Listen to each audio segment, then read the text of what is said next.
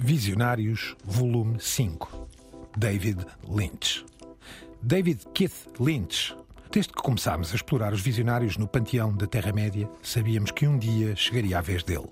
O cineasta que sonha acordado, que construiu um cinema que resiste a interpretações, que procura o macabro e o bizarro que se escondem no mais idílico dos cenários e que prima por misturar com habilidade o sonho e a realidade. Ah, e parece que os seus filmes são indecifráveis. O homem que trocou a pintura pelo cinema deixou marcas profundas um pouco por todo lado na Terra-média.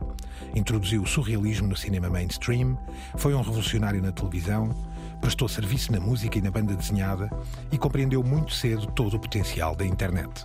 Os peregrinos não vão ter o atrevimento de irritar David Lynch com as suas teorias acerca da grande obra do mestre.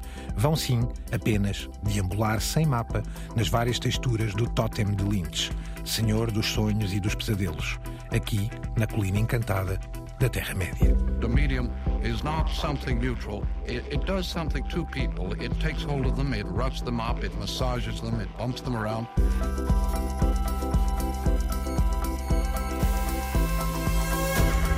The medium is the massage.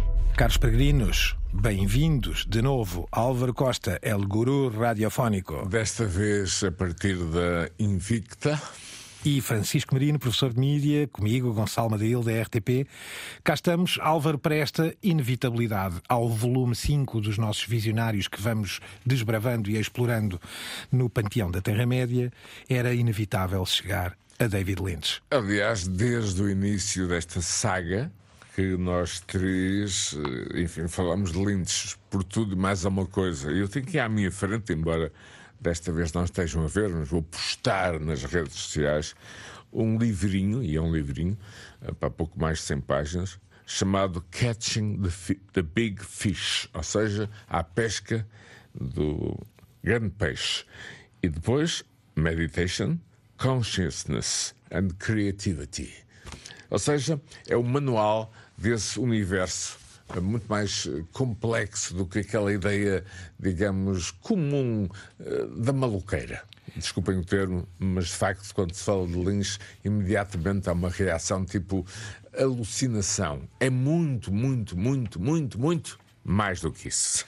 Francisco, ao longo destes volumes de visionários, de que aqui já tratámos, há alguma característica que eu diria relativamente comum e que se aplica também aqui ao David Lynch, que é um verdadeiro multiplex, digamos, uhum. de criação de plataformas, de dispositivos, alguém que compreende e navega e chafurda até, desculpa, literalmente às vezes, sim. pelos diversos dispositivos. É isto? Sim, o, uma das características do Lynch é precisamente a maneira como ele compreende os mídia. Ele é um cineasta com C grande, mas eh, não se fica apenas por aí. Desde sempre, até talvez por vir eh, das artes em geral, da pintura, sempre teve uma noção muito clara dos mídia e de como transmitir a sua mensagem, a sua estética muito particular, utilizando diferentes meios e o potencial de diferentes meios. Por vezes, até em, em alguns meios, ele pode ir um pouquinho mais à frente, ser mais surreal ainda do que é costume, como veremos mais tarde. Uh, as experiências dele na internet se definem precisamente por este é, é surreal nonsense total, não é? Um delírio. Mas neste livro há uma, há uma frase que eu já retirei que é: uh, ele fala sobre a meditação e diz. Nós tornamo-nos mais nós mesmos meditando.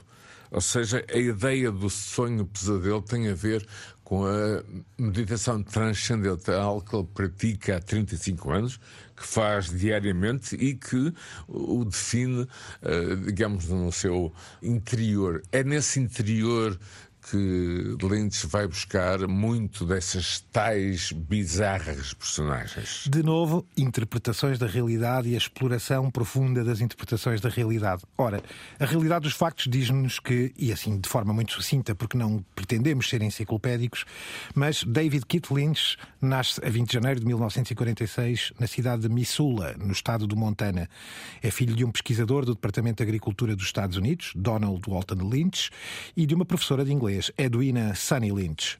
Os seus avós maternos emigraram da Finlândia para os Estados Unidos no século XIX e Lynch foi criado no seio da religião presbiteriana. Teve uma infância itinerante pelo interior dos Estados Unidos, algo, aliás, visível, pelo menos no cinema dele.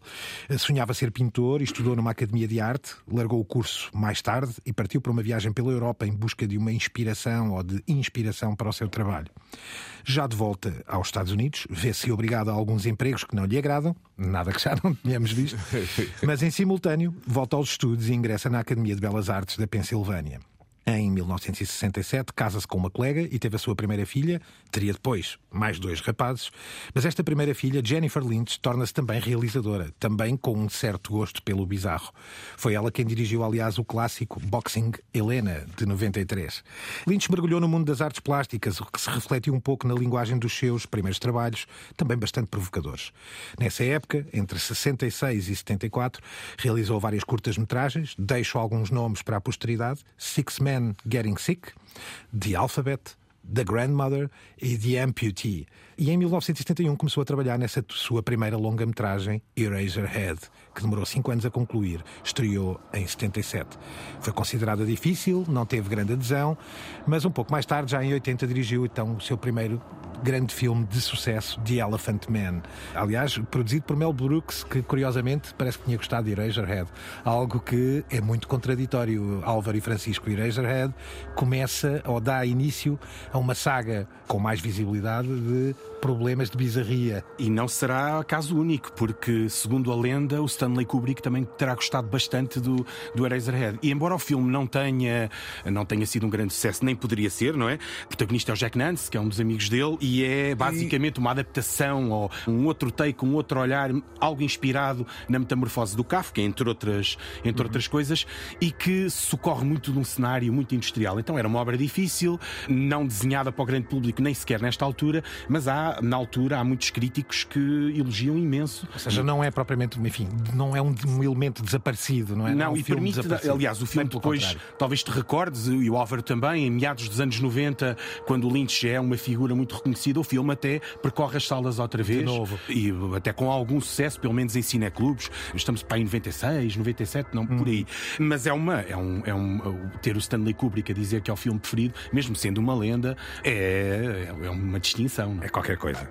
Falar de Mel Brooks tem um sentido de humor muito mais complexo e negro e, portanto, não me admira. Há humor também eh, nesta versão de Razorhead, mas falaram de Jack Nance. Jack Nance é daquelas uh, figuras, uh, digamos, oleodescas, uh, típicas do chamado B-movie, onde Lynch vai buscar alguma inspiração e talvez se recordem que é quem descobre o corpo de Laura Palmer e diz: She's dead wrapped in plastic. É o, é o verdadeiro. Sim, sim, sim. Exatamente. Aliás, eles são os dois muito amigos, não é? Até já de longa data, uhum. julgo que até antes da carreira do Lynch no cinema, e o, o Nance surge em várias obras do Lynch. Ora, David Lynch trabalhou sempre em múltiplos projetos, nunca parou de produzir no cinema, não é? E também na animação, não é? Para cinema, mas abraçou de facto a internet, as plataformas digitais, divulga tudo o que cria, criou um site pessoal repleto de um grande acervo, para além do famoso canal de YouTube David Lynch Theatre. Ora, é, primeiro antes de tudo, inaugurando aqui este primeiro capítulo da nossa abordagem, um artista dos mídia. É isto, Francisco, para lá de um cineasta. Sim, e é o primeiro cineasta, bom, provavelmente o primeiro, que não convém dizer isto assim de uma forma muito lapidar, provavelmente o primeiro cineasta a abraçar a televisão. Ou seja, o Twin Peaks é uma obra uhum. que é precursora em, em grande medida da revalorização da, valorização da televisão contemporânea, da ficção e é, é impossível não falar em Twin Peaks quando falamos da televisão como forma de arte, não é? Do ponto de vista da Sim. ficção televisiva. E também como um, um, artista transmídia envolvendo também a própria filha. Na altura, a propósito Peaks, ele lançou também o Diário da Laura Palmer, ele lançou um folheto sobre a própria terrinha de, um mapa, de Twin Peaks. Eu, eu, disponho, eu disponho desse mapa que, inclusive, inclui eh, as receitas. Sim, sim, sim. sim. Da... Tu tens isso? Ah, ok. Tem, tem, tem. Eu sou um, enfim, Twin Peak Maníaco, já lá iremos. É uma brochura, não é? é? É, é como se fosse uma cidade real. E ela corresponde. Vocês, vocês falaram em Missoula, Montana. Estamos a falar exatamente de zonas de imigração nórdica. E eu estudei, obviamente, cultura americana, tenho, tenho essa, esse curso. E imigração europeia procura nos imensos states zonas próximas da sua realidade. Os nórdicos imigraram muito para o norte, em particular Montana, Nebraska, Minnesota. E Lynch refere muito essa sensação de isolamento, uma espécie de transfuga que acontece também no Lost Highway, já lá iremos, que tem como base um tema muito, muito interessante. Mas há uma transmissão da Escandinávia para aquele local e muito do, do universo criativo de Lynch é exatamente esse, uma espécie de transmissão, de viagem. Ora, encontros. Não é o que parece. Encontros climatéricos, de certa forma, não é? O Twin Peaks tem como protagonista alguém com quem David Lynch trabalhou várias vezes, em Dune, em Blue Velvet, o Kyle MacLachlan, que faz aqui na, para a GQ em 2018 declarações muito engraçadas e descrições sobre as várias personagens que trabalhou com David Lynch ao longo da sua carreira. Vamos ouvir. The role of Dale Cooper in Twin Peaks, um, probably the most important in my career.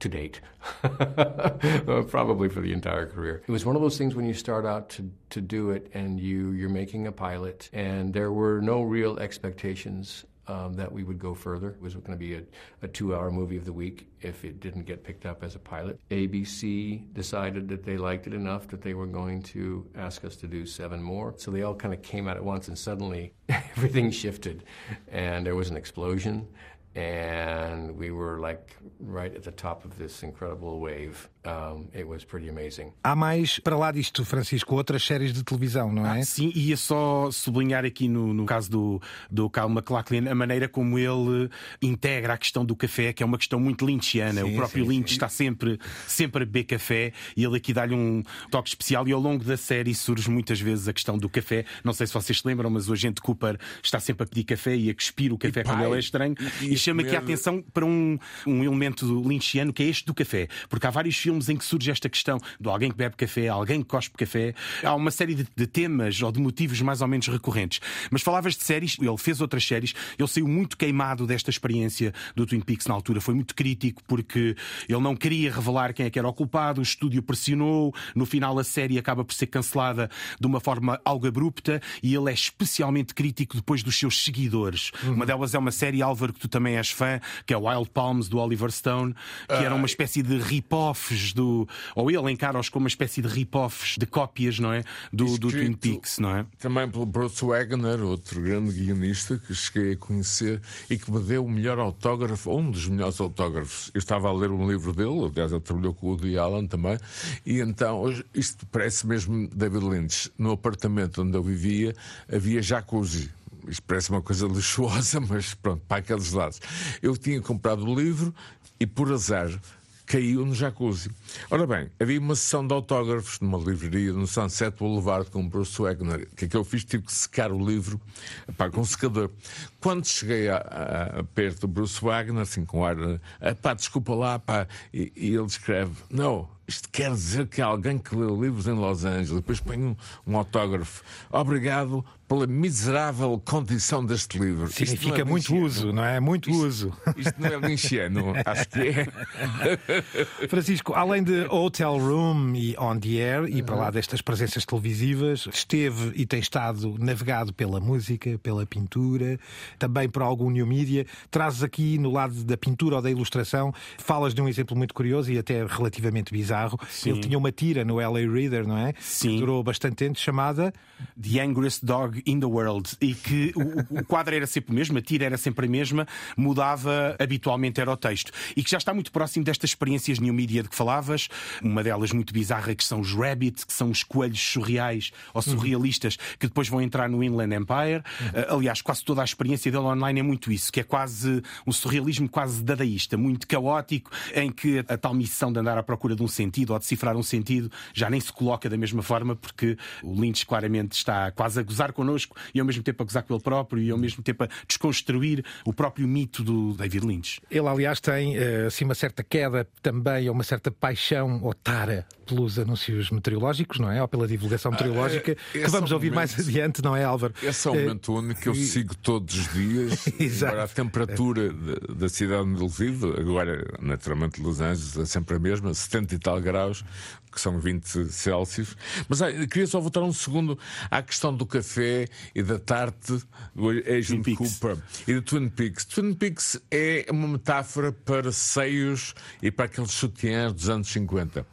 Laura é um dos filmes favoritos de Lynch, de Otto Preminger. E daí Depois- o nome, não é? Daí o nome. O próprio Agent Cooper é James Stewart. Ou Exato. seja, já estamos aqui a ver camadas e camadas e camadas de referências.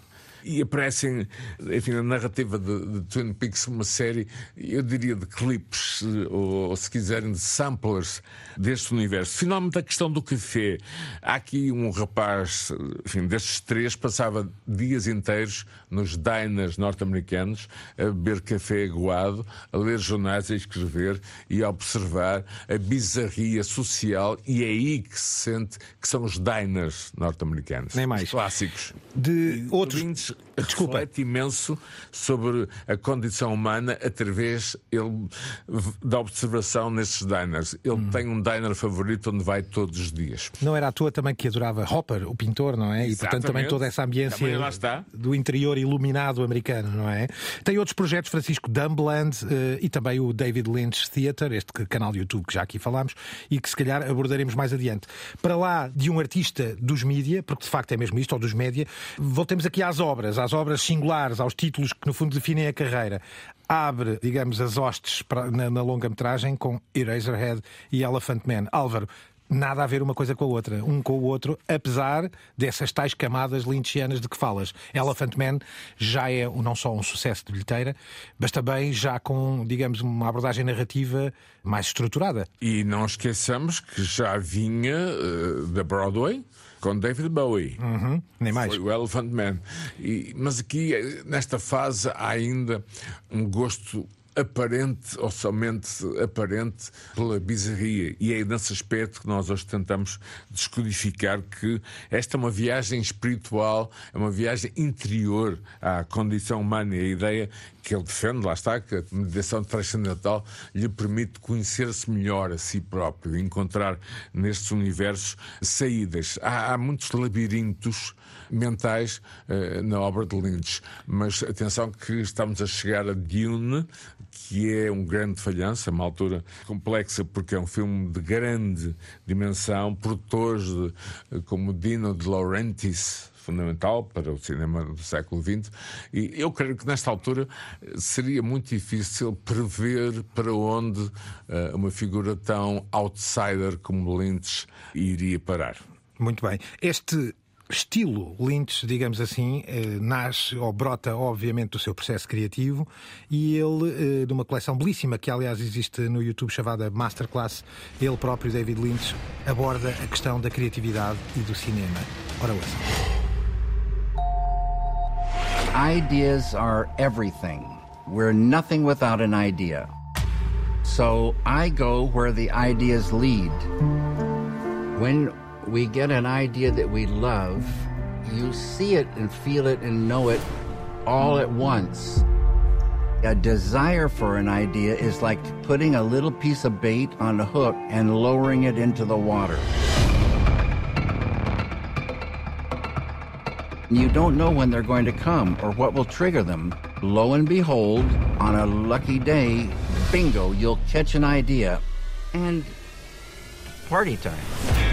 Há aqui já uma ligação, obviamente, com este outro lado espiritual de David Lynch. Para ele, o processo criativo decorre também dessa de uma certa ideia de estabilidade emocional, não é? Isto E- vem neste livro, Gonçalo. Nem mais, nem Está mais. aqui neste livro. Meditation, Consciousness and Creativity. Mas, Francisco, falando deste estilo Lynch e passando estes primeiros títulos que já aqui vimos, Eraserhead, Elephant Man e também, de certa forma, Dune, eleges, enfim, entre outros, Blue Velvet como algo muito marcante na cultura lynchiana.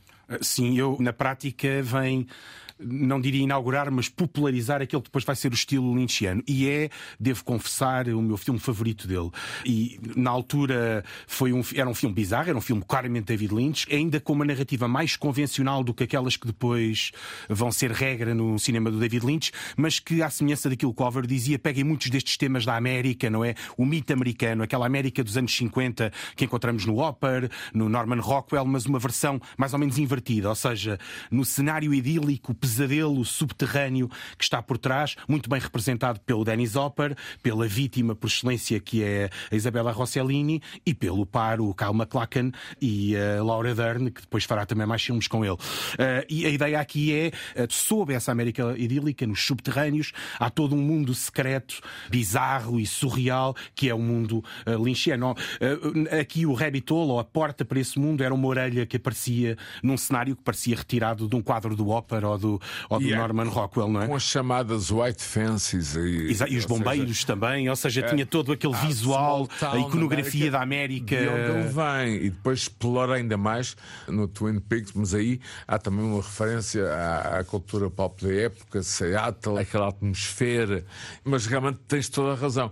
Toda essa América idílica eh, que é como que dinamitada por Lynch é uma temática que vai prosseguir e, claro, a escolha criteriosa, ou seja, um Dennis Hopper completamente alucinado, não é? E há uma história engraçada a propósito disso, que está um vídeo no YouTube, que é o Dennis Hopper a comentar que originalmente o David Lynch, que não tem a, a experiência psicotrópica do, do Dennis Hopper, à falta de melhor termo, Ninguém tem, eh, Francisco. Não era de Venice Beach, não é? Queria, queria usar uma, uma. A ideia era que, não sei se vocês se lembram, mas o Dennis Hopper estava sempre com uma máscara com um gás bizarro. Asmático, E- era e a ideia era algo que assim. aquele gás seria hélio, não é?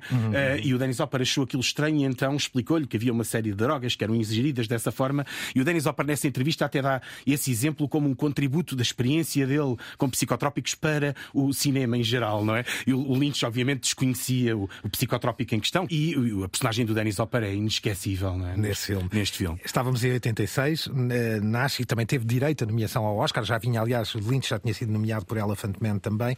E é também o filme que marca o trabalho com um compositor que o acompanhou, diria, quase o resto da vida, até à data, que é Angelo Badalamenti. Sim. Vamos ouvir o trailer de Blue Velvet, de 86. Beneath the surface of the perfect small town, a dark world awaits. Are you the one that found the ear? You know anything? Well, one name that keeps coming up is this woman singer. I'll bet someone could learn a lot by getting into that woman's apartment. I don't know if you're a detective or a pervert. Well, it's for me to know and you to find out. What are you doing in my apartment? Ora, incursões várias eh, de Dune, eh, também esta tentativa que já aqui falámos no, cinema, eh, Twin Peaks, Fire Walk With Me, mas também Coração Selvagem, Wild at Heart e Lost Highway, Estrada Perdida, todos peças dessa linha marcante que é o género Lynch, Álvaro. Há aqui uma série de filmes e é difícil escolher um, mas eu escolho Lost Highway por um motivo muito simples. Pessoalmente também. Ele tem eh, uma referência a Barry Gifford, que é um dos maiores conhecedores eh, de filme noir norte-americano. E durante a pré-produção ele conversa com Barry Gifford e de repente eh, sente que a grande influência para Lost Highway é O.J. Simpson. Isto é, parece bizarro, mas não é. Isto tem a ver com a ideia da fuga psicogénica que acontece no filme, ou seja, a ideia que O.J. Simpson era uma e outra coisa ao mesmo tempo. E, e- e na sua cabeça existia outra personalidade. Isso acontece no Lost Highway, que é o, o que mais me afeta, deixa-me mais perturbado. Uma banda sonora, aliás, inesquecível, não é? Sim, Com Mar- Nine Inch Nails e, Smashing Pumpkins entre outros. Não falámos sobre isso, mas também é uma das características do David Lynch é a banda sonora. O Blue Velvet, por exemplo, tem músicas famosíssimas, não é? Dos anos 50, para nos darem o tom. Uma delas, não sei se é na versão do Tony Bennett, se é na versão do Bobby Vinton, que é o Blue Velvet, precisamente. Velvet. E que a Lana Del Rey agora fez uma versão eh, bem lynchiana. Eh, e, as músicas do Rei Roy Orbison, que também surge em vários filmes do, do, do, do David Lynch. E, e, e, repara como a própria Del Rey tem um, um álbum chamado F. Norman Rockwell. Não, e ela, e, sim, ela, ela, ela, digamos que habita na mesma iconografia. Mas queria só dizer uma coisa em relação a estes todos que falámos. Eles têm uma recepção crítica muito diferente. O Firewalk with Me começou por ser muito criticado, era uma continuação do Twin Peaks. Uh, e, e começou por ser muito, muito criticado e hoje em dia até tende a ser olhado de uma perspectiva mais positiva. O Dune foi muito atacado, mas de alguma maneira tem uma estética muito característica que terá até influenciado o próprio a última versão do Dune. E há aqui um que é um guilty pleasure, embora eu goste mais do Lost Highway, estou convosco nisso, tenho um pequeno guilty pleasure com o Coração Selvagem. Não sei porquê, ah. sempre, sempre uh, arranca-me sempre um sorriso. Não sei se é o papel espatafúrdio do Nicolas Cage de blusão de crocodilo armado em Elvis Presley. anos 50. Sim, anos 50, mas também uma versão crazy dos anos Há uma, 50. qualquer coisa de irmãos Coen aqui Sim, neste tem, filme, não é? E, e há, por vezes, encontramos muitas coisas de irmãos Coen no, no, Uhum. no Lynch. Até podemos falar disso um pouquinho depois, mas eh, aqui neste caso eh, é uma história de conto de fada, um bocado horrível, não é? Em que tem um verdadeiro momento em que aparece a fada, que é perfeitamente surreal, uma fada no espaço, e acaba com outro momento musical, que é uma característica muito engraçada do David Lynch também, que são os momentos musicais serem todos muito marcantes. No Blue Velvet há um momento musical arrepiante, com o Dean Stockwell, de quem falávamos aí há pouco tempo num outro programa, que era também um ator, um grande ator de- dos anos Quantum 50. Leap, Quantum Leap. Exato, que entrava no. Quantum Leap, uma série de televisão, em que canta precisamente, não, canta o Sandman, acho eu, do, do Roy Orbison. Uh, depois temos uh, este momento aqui, que é o Love Me Tender, acho que é o Love Me Tender, se não me falhar a memória, com Nicolas Cage e e ela no final do filme. E há um outro marcante no Mulholland Drive também, que julgo que também é uma música do Roy Orbison, se não me engano, mas cantada por. uh, Não é, é o tema exatamente que vamos ouvir, mas, mas o trailer de Mulholland Drive, precisamente na linha deste estilo Lynch de 2001. Eis o trailer. I can't believe it. I'm just so excited to be here. I'm in this dream place. This one comes highly recommended. Dream place. What are you doing? Get out of the car. Yeah. The girl is still missing. What's wrong? I just don't know who I am. I wonder where you were going. Mulholland Drive. Come on, it'll be just like in the movies. We'll pretend to be someone else. Por este caminho, Mulholland Álvaro, já eu também tive a oportunidade de, enfim, calcorrear, tu conhecerás melhor. É uma daquelas zonas, o Mulholland Drive, onde sentimos que estamos de dia no Mediterrâneo, mas à noite eh, É- ninguém sabe. Tem um efeito bizarro e, e- quase suicida. Já agora, é uma estrada entre colinas, não é? Uma estrada mítica no- nos arredores de Los Angeles. Onde se vê o vale, que é Los Angeles, completamente eh, iluminado. Devo dizer, eu, como eh, se calhar lynchiano, sempre que vou àquela cidade, faço a minha despedida descendo aquela, Sim, aquela sim, estrada. sim. E, é, e é cenário, apanágio de tantos filmes, não é? Esta ideia das colinas e LA ao longe, não é? E portanto, Mulholland Drive E- é de facto histórica, não é? Mulholland E foi é engenheiro. provavelmente o filme mais bem, bem conseguido deste estilo Lynch e talvez até o mais celebrado e que eh, lembro-me na altura a Naomi Watts, que era uma das protagonistas, não é? São duas, a Naomi era- Watts era. Ou duas ou uma. Sim, ou, ou duas ou uma, ideia e há, há uma piada da, da. Naomi Watts, Depende. acho que é num red carpet, que quando o Lynch se aproxima, alguém lhe diz: Ah, e tal, eh, passou aqui a Naomi Watts e ela garante-nos que faz várias dezenas de personagens no filme.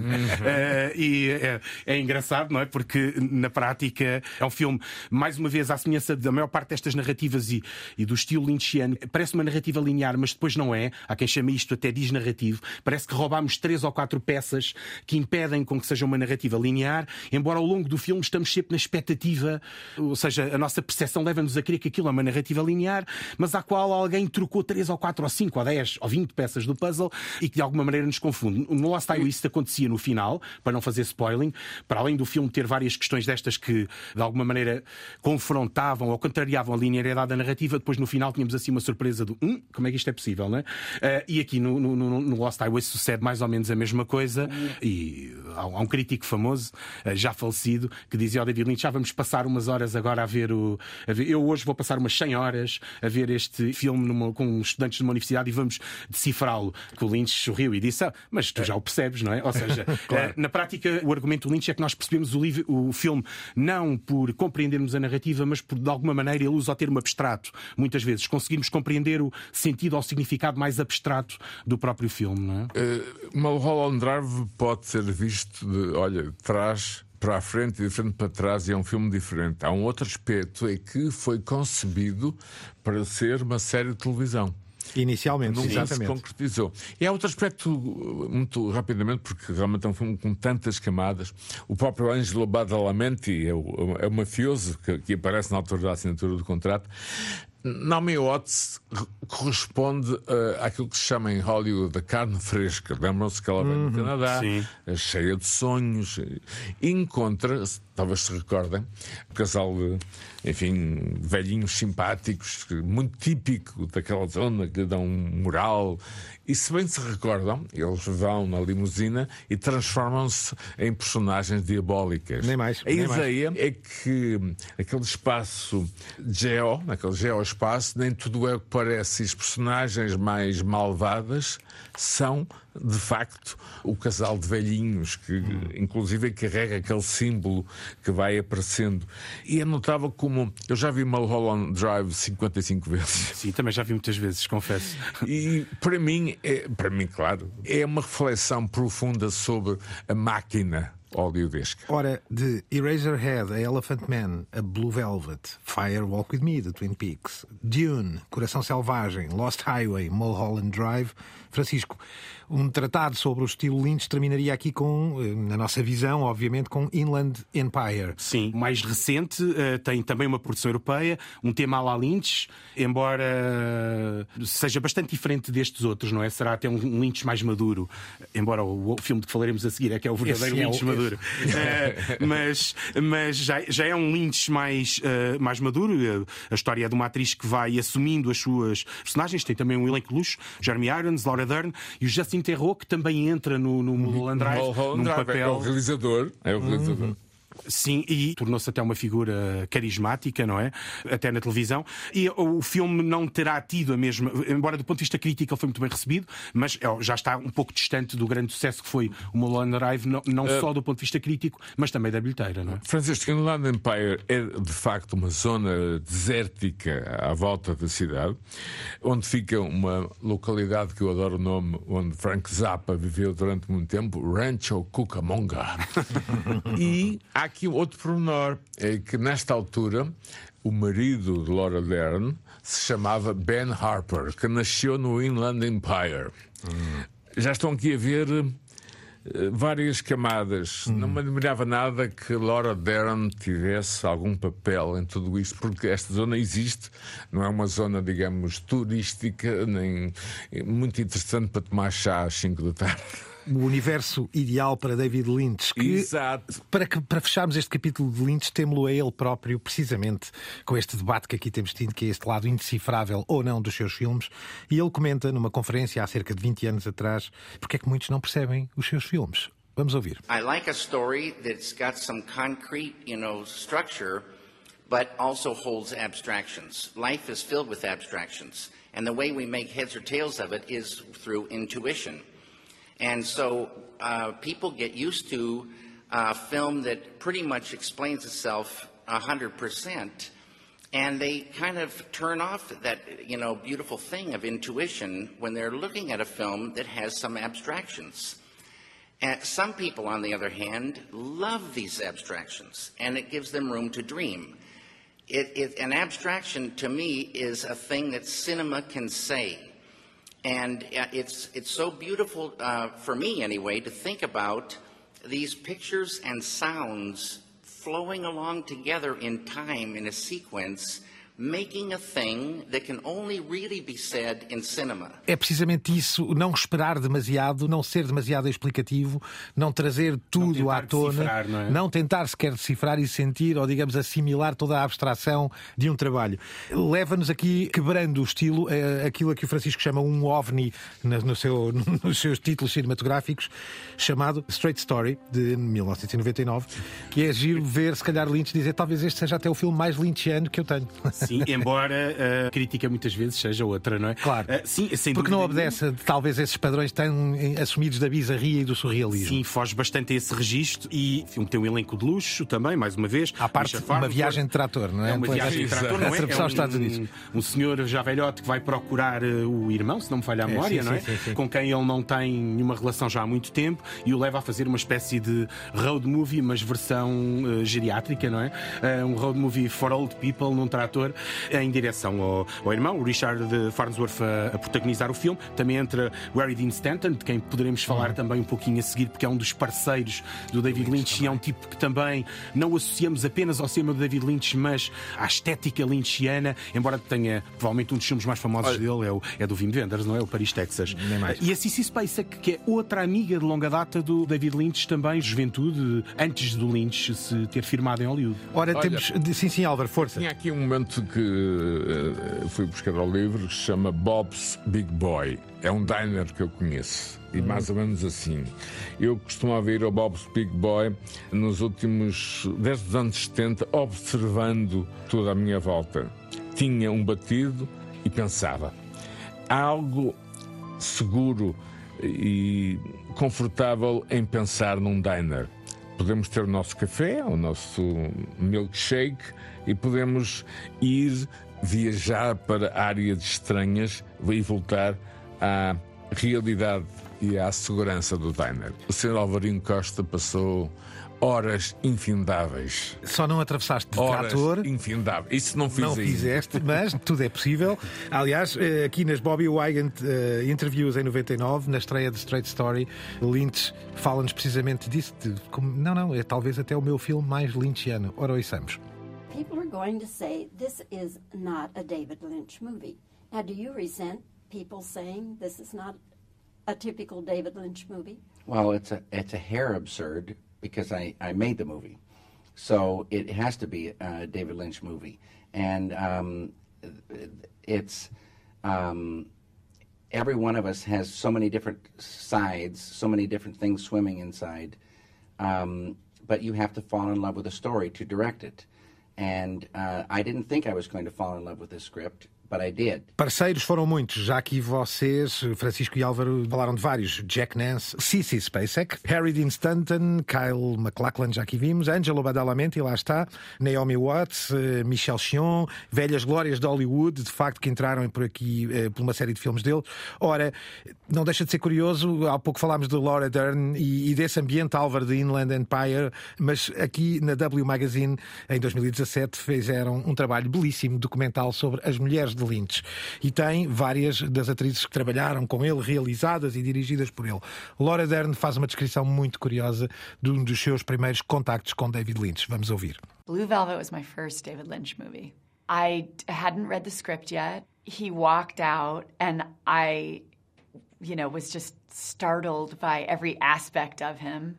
And he looked at me, and I, you know, I was waiting for this like magical, these magical words, and it was a magical moment. But he went, "I have to pee," so, so he disappeared. Este tipo de simplicidade quase des- desgarrada, Francisco, que torna muitas vezes os grandes génios em pessoas que, ou seja, que não ficam para a história muitas vezes pelos diálogos mais brilhantes, mas sim pela desconstrução em determinados momentos. E estes parceiros dele muitas vezes gozam com a forma como contactam com ele. A Naomi Watts também tem um vídeo no YouTube que o imita de forma brilhante. Sim, sim, brilhante. Naomi, Naomi, a maneira como ele fala com ela.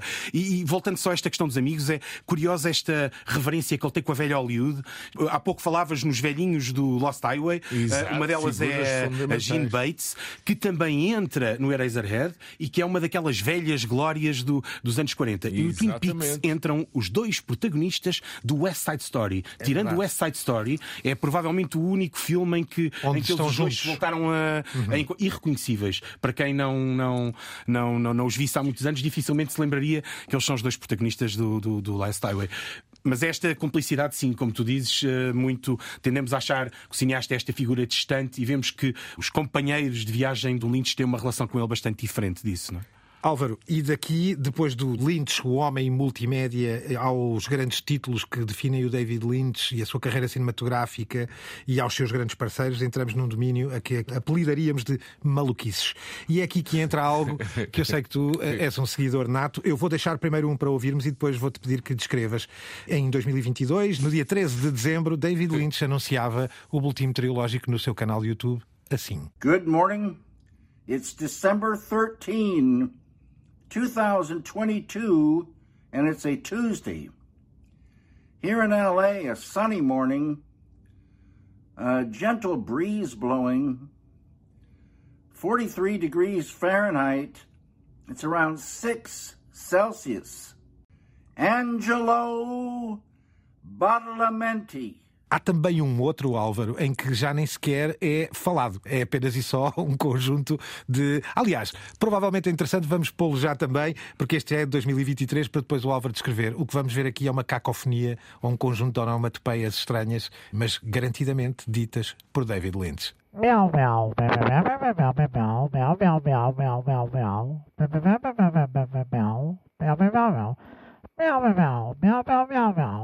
Que tara é esta?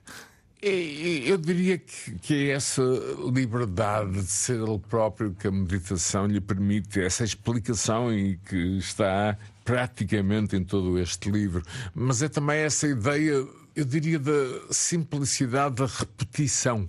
Eu- Eu li há pouco um texto sobre essa ideia de ir ao café todos os dias e pedir o milkshake e, e o, Os hábitos, e a tarte. as, Esses hábitos aparecem em quase todos os filmes e é- este lado de repetição é algo, eh, eu diria, quase seguro e confortável para o próprio. É uma espécie de transfer do que eu estava a ler há pouco para o mundo digital. E claro que lhe é permitido, isso é óbvio. Há- é? Talvez também aqui uma ideia de comédia, Francisco, eh, enfim, Sim, em torno de- daquilo que é sim, ao mesmo uma informação, entre aspas, útil todos os dias. Mas ele leva a sério aquilo, é aí que está. E o canal acredito. tem imensas coisas, não é? O David Lynch Theater, que é um canal disponível a todos no YouTube. Embora em tempos o David Lynch, nem sei se ainda funciona, teve um site a funcionar, foi dos primeiros. Sim, sim, com um grande acervo. era pago, e, e com, era com acervo e com obras próprias produzidas para o site, não é? Era eu, pago. sim. cheguei, eu cheguei a ser membro. Este não, este é gratuito e tem coisas como ele sorteia um número também, ciclicamente, volta meia volta ele põe-se a fazer coisas, o que eu ando a fazer hoje e anuncia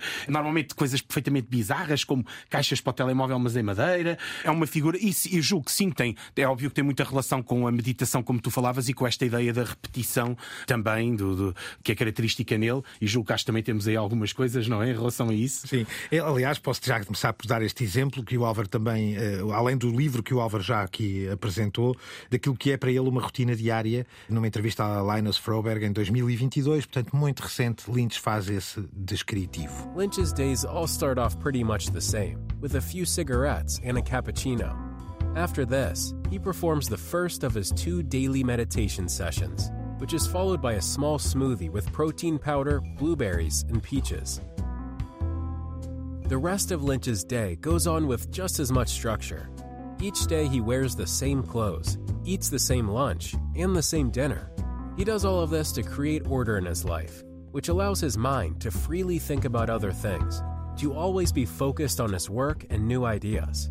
Também aqui, Álvaro, temos Lynch a navegar e a fazer esse transporte daquilo que são os hábitos terrenos e a repetição, uma certa ideia quase de obsessão compulsiva, eh, não é? E muito desconcertante para esse tal interior muito profundo, não é? E aquilo que é para ele a ciência védica, ele inspira-se em Mahesh Yogi, o guru da meditação transcendental. Ele, aliás, fala nisso aqui. Se quiseres, antes de mostrar, vou já pô-lo ele próprio aqui a falar sobre a ideia, sobre a ciência védica e esta ideia de chegarmos a nós somos um, we are one, aqui por David Lynch em 2018. I love making films now more than ever before.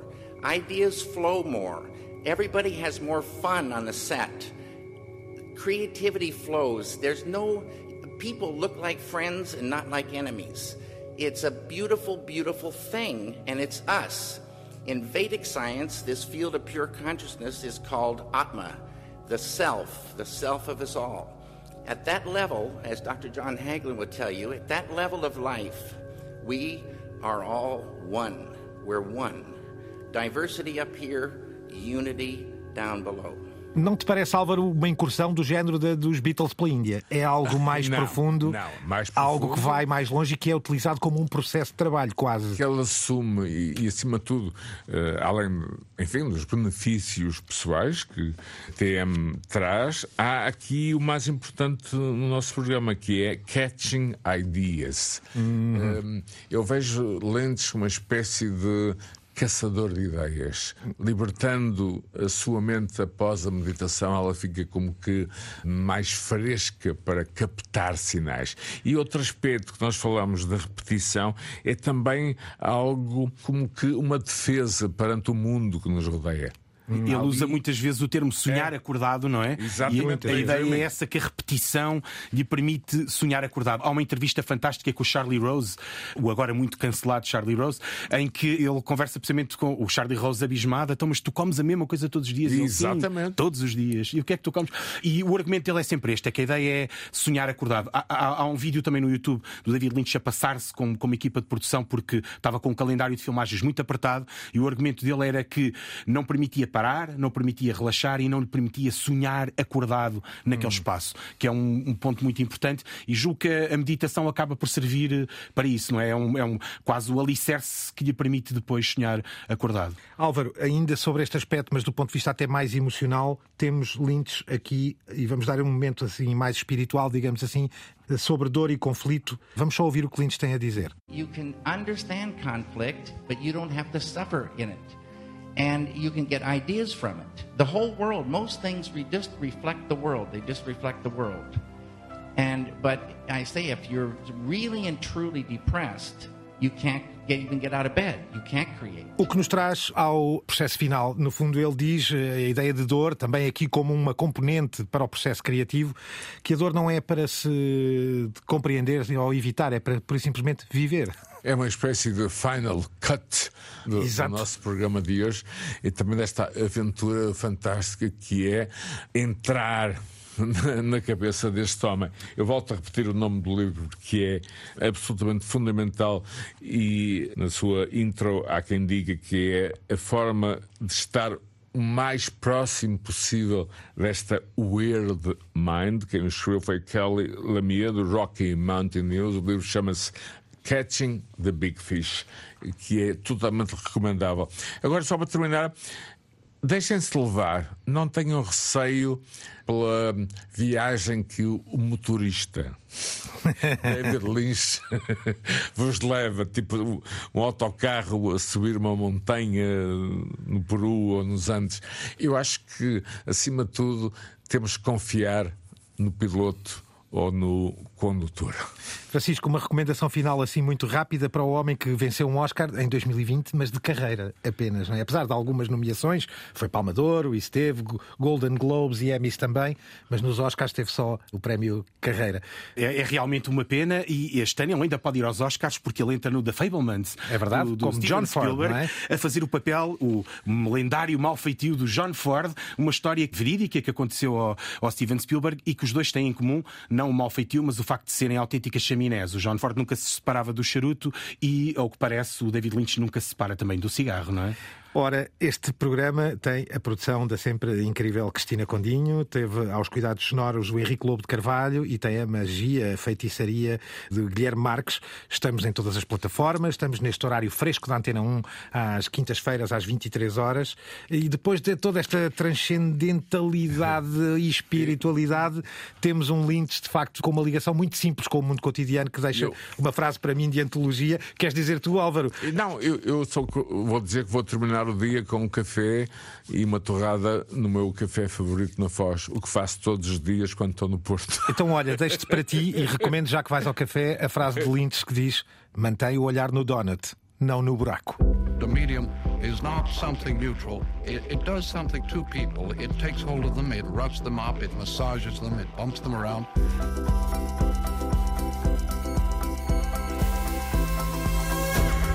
The medium is the massage.